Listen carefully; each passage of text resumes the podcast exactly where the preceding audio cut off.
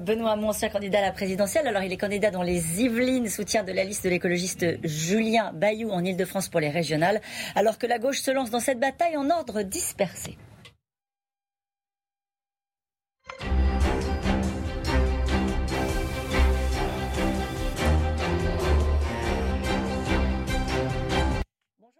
merci d'être notre invité ce matin. Je rappelle, pour ceux qui l'auraient oublié. Oui, vous aussi, tout va bien. Bon, euh, je rappelle pour ceux qui l'auraient oublié vous avez été ministre de l'Éducation nationale. Aujourd'hui, on l'a vu dans le journal de 7h30, les épreuves euh, du bac débutent, bac de français pour les premières, bac de philo pour les terminales. Est-ce que vous pensez qu'entre le Covid et la réforme Blanquer, euh, le bac a perdu du souffle, de son utilité, qu'il est même un examen en voie de disparition? Non, non, non, même si cette année, quand vous, toute votre scolarité, vous avez été préparé euh, à cette échéance euh, pour les bacheliers que je salue, qui euh, doivent quand même un peu stresser parce que l'épreuve de philo c'est une épreuve stressante. Il, peut y avoir un peu de frustration à l'idée que le contrôle continu se soit substitué à, l'épreuve finale et, et, que les conditions dans lesquelles ils l'ont préparé pour certains élèves étaient très difficiles parce qu'il y a eu des lycées où les cours ont pu être tenus partiellement en présentiel, d'autre part. Donc il a raison de demander de la bienveillance sur la notation? Oui, oui, je pense qu'on a, raison de, faire cela, et aussi pour une autre raison, c'est qu'il euh, y a tellement d'inégalités dans le système scolaire français.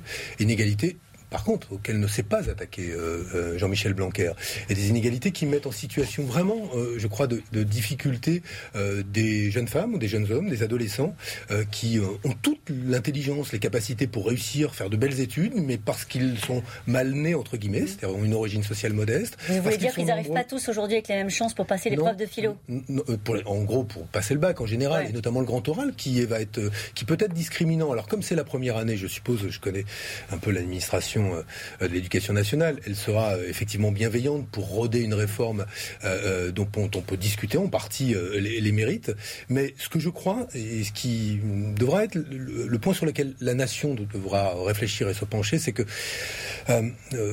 je ne sais pas si on fait les bons paris dans le système éducatif aujourd'hui. Je crois que on parie sur quoi aujourd'hui bah, on, continue à parier sur la compétition, euh, le tri par l'échec, euh, la sélection des meilleurs, le fait de classer euh, les bons, les moyens. Vous savez, vous avez des moyennes de notes et, les meilleurs, et, pour préparer des élites. Là où je crois que le, siècle qui s'ouvre, comme toutes les études le montrent, appellera une grande capacité d'adaptation des individus et des groupes, et donc il faut parier davantage sur la coopération, les projets collectifs, l'intelligence collective, ce que nous ne savons pas faire, mais je ne vais pas dire, pas par cause des profs, pas à cause des chefs d'établissement, il y a énormément d'autonomie, d'innovation dans les établissements.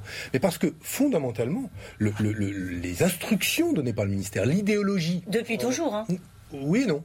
Non, ah je pense qu'il euh, y a eu des choix qui avaient été faits euh, précédemment pour justement favoriser des apprentissages euh, de façon beaucoup plus collective et coopérative, pour favoriser ou privilégier les temps de l'enfant sur les temps de l'adulte. Juger l'oral, c'est une bonne chose, même si évidemment c'est la mise en, scène peut-être de, certaines inégalités sur la maîtrise de l'oralité, de la parole. Là, vous, vous évoquiez à l'instant les inégalités dans le système éducatif, mais sur le fait de, de juger, d'évaluer la prise de parole à l'oral, c'est une bonne chose? Oui, non, mais c'est une, c'est une bonne chose. Et moi, je ne suis pas contre ce, principe euh, du grand oral. La question est de savoir dans, dans quelles conditions est-ce que les, attendus de ce grand oral sont, réunis ou pas? Est-ce qu'effectivement on a eu le temps de préparer euh, euh, ces sujets? Est-ce qu'on est jugé sur la capacité à proposer un raisonnement, à être critiqué, à répondre à la critique? Ça va être important, ça, demain, pour des, jeunes, les futurs adultes, de savoir prendre de la distance par rapport aux images, par rapport aux informations, de pouvoir avoir l'esprit ouvert sur les connaissances, tous ces sujets-là, à mon avis, ça doit faire l'objet d'un grand projet éducatif sur lequel toute la nation doit se pencher. Euh, juste très rapidement avant d'aller euh, au régional, euh, comment est-ce que vous évaluez le bilan de Jean-Michel Blanquer, justement par rapport à toutes ces évolutions de la société que, vous précisez à l'instant? Écoutez, il y a tout, évidemment tout n'est pas mauvais, et puis moi je ne serais pas à être dans ce registre-là. Par ailleurs, je demande du temps pour juger le bilan d'un ministre de l'Éducation nationale. je demande pour lui le temps qu'il n'a pas donné. Oui, mais à sein des réformes que l'on met en place, on a besoin de regarder dans le temps. C'est ça l'Éducation nationale. On a besoin de regarder dans le temps si ça marche ou pas. Euh, ce que j'observe, c'est que euh, il s'est distingué par une approche très idéologique euh, de l'enseignement supérieur et, de l'école. Alors, il n'a pas la compétence sur l'enseignement supérieur. Mais moi, j'avais été très frappé par cette croisade à laquelle il s'est livré avec Madame Vidal vis-à-vis -vis de la recherche académique sur l'islamo-gauchisme où finalement, l'obsession du ministre de l'Éducation nationale et de sa ministre de l'Enseignement supérieur était de faire des listes. Et plus ça allait, plus il y avait des noms sur les listes de gens qu'il fallait débusquer de l'université et de l'école. Ça, je, pense que ça n'est pas de nature à apaiser le climat dans l'école et on en a beaucoup besoin parce qu'on aura besoin de toutes nos forces. On parle des régionales, Benoît, si vous le voulez bien. et les inégalités sociales. Euh, fin de la, du, port du masque euh, à l'extérieur euh, aujourd'hui, fin du couvre-feu à trois jours du scrutin des régionales. Le Premier ministre a le sens du timing. Oui, bon, bah, écoutez. c'est de bonne guerre je ne sais pas si c'est de bonne guerre. Là. Il prend ses responsabilités. et je, en tout cas, qu'on puisse honnêtement, euh, un peu respirer. Euh, qui, qui s'en plaindra euh, et, et, moi, je pense que dehors, le fait de ne plus porter le masque n'est pas une mauvaise chose. Par ailleurs, on a tous un peu envie de, de, de, de faire la fête, ou en tout cas de, se retrouver dans des moments où, en extérieur... Ça peut avoir une incidence sur le scrutin, c'était ça le sens de ma question. Vous n'y croyez pas, visiblement Non, parce que je veux dire, le, Premier ministre, il s'est livré, par exemple, à une initiative qui a consisté à nationaliser le scrutin en PACA. Résultat des courses, on a Mariani en tête. Je ne sais pas si c'était une bonne initiative de sa part que de donner ce caractère national au scrutin en PACA qui est en train de préparer euh, l'arrivée du Rassemblement national. Vous noterez d'ailleurs, au passage, que la marque de fabrique de ce pouvoir, c'est de, que plus on avance, plus le Front National est fort. Ça veut dire que la promesse qui avait été celle d'Emmanuel Macron d'être le rempart à l'extrême droite n'est ni vraie sur les idées, parce que ces idées sont de plus en plus partagées, y compris au sein de son propre gouvernement et de la droite, ni sur le plan électoral. Donc on, doit réfléchir au moment où on a de grandes échéances, là, qui sont devant nous, sur ce choix-là était-il le bon? Pour ce qui est du barrage de l'extrême droite, ça n'était pas le bon.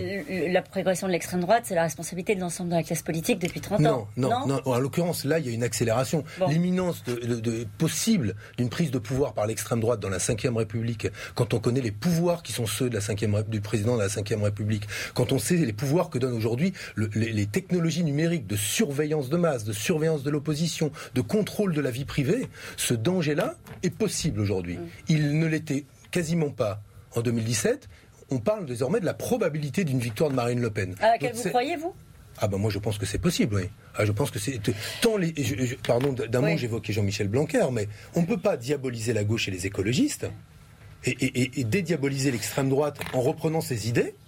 Monsieur Darmanin a quand même trouvé trop molle Madame Marine Le Pen sur l'immigration. Vous vous rendez compte? La question, c'est quelle est la réponse de la gauche à tout ça? Euh, Que joue la gauche dans ces élections euh, régionales? Est-ce que, au fond, la gauche, c'est une répétition générale avant la présidentielle pour savoir quelle est la force qui sera le moteur euh, de la gauche pour la, prochaine échéance? Bah, Il y aura forcément des, des, leçons qui en seront tirées. la gauche, elle peut gagner une, deux, peut-être trois régions. Julien Bayou peut gagner l'Île-de-France au second tour, et je le soutiens d'ailleurs. Mathieu Orphelin gagne, peut gagner le la région Pays de Loire. Il y a ces possibilités. Donc clairement, euh, ce qui est ce qui est une bonne nouvelle pour la gauche, c'est que je crois que euh, la préoccupation écologique, euh, euh, le, défi climatique, ce que ça nous amène à repenser sur la redistribution des richesses mmh. et le changement de modèle de développement, est en train de, de, de, de s'encastrer dans l'approche qui était celle de la gauche des grands défis habituels que sont ceux de la justice sociale, de la démocratie. Mais on verra quand même qui s'en sort mieux à l'issue de ces régionales pour savoir qui peut rassembler la gauche à la présidentielle. C'est quand même ça ce qui joue. Oui, mais ce qui est clair, c'est qu'il faudra qu'elle ait un projet, la gauche. Et pour l'instant, elle n'en a pas. Oui, mais je pense qu'il lui manque encore euh, un projet social. J'ai évoqué un grand projet éducatif.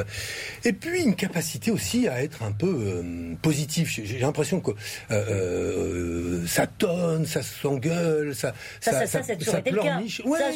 Mais il y, a, y a un grand récit émancipateur qu'on peut proposer. on peut, il n'y a pas, il a pas une fatalité à se dire ah c'était mieux avant. Écoutez, bon donc Monsieur Macron, Madame Le Pen, vous dire que c'était mieux avant. Ben non, ça peut être mieux demain. Encore faut-il que nous, on montre les, voies. je pense que sur cette question sociale, écologique et démocratique, on a un bon paquet d'arguments, de réponses et de solutions. Merci beaucoup Benoît Hamon d'avoir été mon invité ce matin. C'est à vous Laurent.